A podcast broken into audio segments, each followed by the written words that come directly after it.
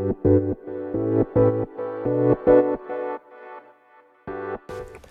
い皆様おはようございます。アラチェです。このチャンネルでは見習いこんまり流片付けコンサルタントである私がもっと片付けがしたくなるそんなメリットとか効果を話しているチャンネルでございます。もしあの気になる方いたらですねぜひぜひフォローしていただけると嬉しいです。ということで本日もお聴きいただきありがとうございます。あの今日のテーマはですね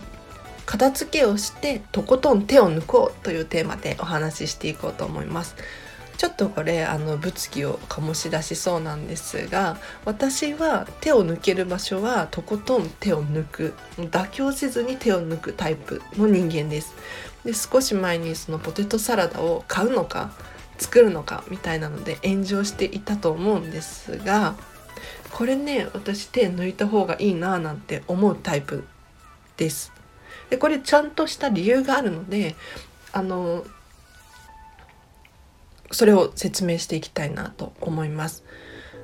で片付けによってどうして手を抜けること手を抜くことができるのかというとですね例えばお掃除掃除機をかける時に床がもう散らかっていたら一回床に置いてあるものをどかさないと掃除機ってかけられないじゃないですか。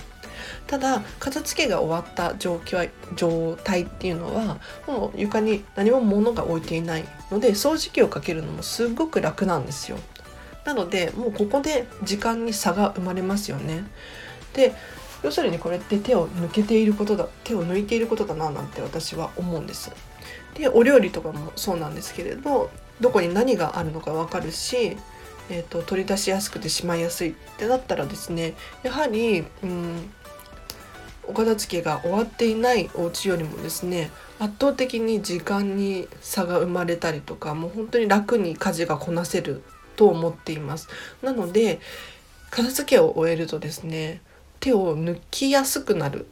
状況が作れると私は思っています。でこれ本当に非常に大切でこれウィルパワーっていうのが確実に関係しているななんて思うので少し説明させていただきたいんですがウィルパワーっていうのは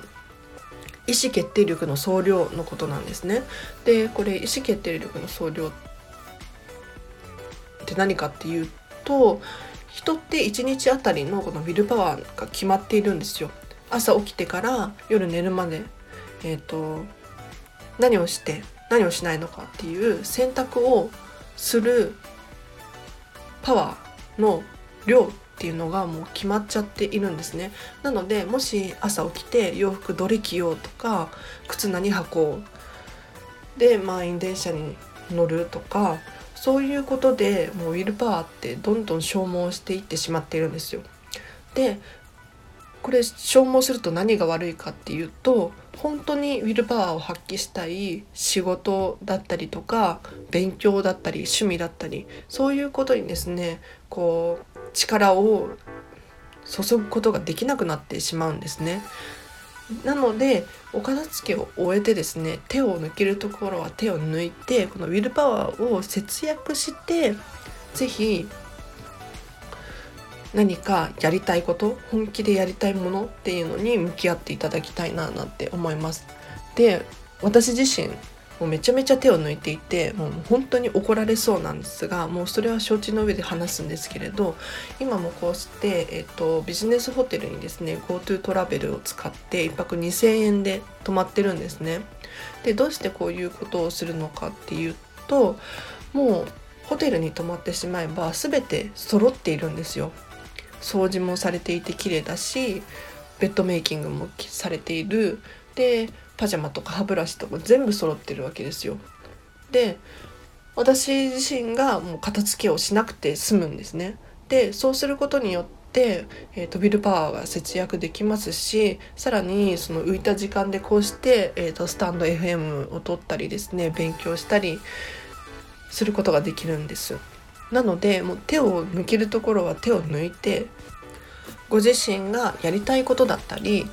本当に集中したいことがあるのであればそちらにですね、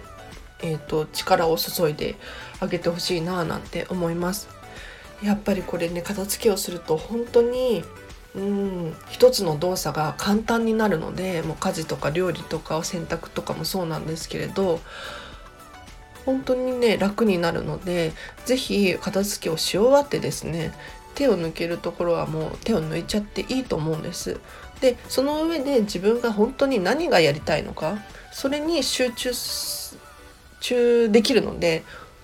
ぜひぜひお片付けを終わらせてみてください。はい。では今日はこの辺で終わりにしたいと思います。本日もお聴きいただきありがとうございました。えっ、ー、と今日の合わせて聞きたいなんですけれど、片付けをしてウィルパワーを節約しようという回を過去に放送しています。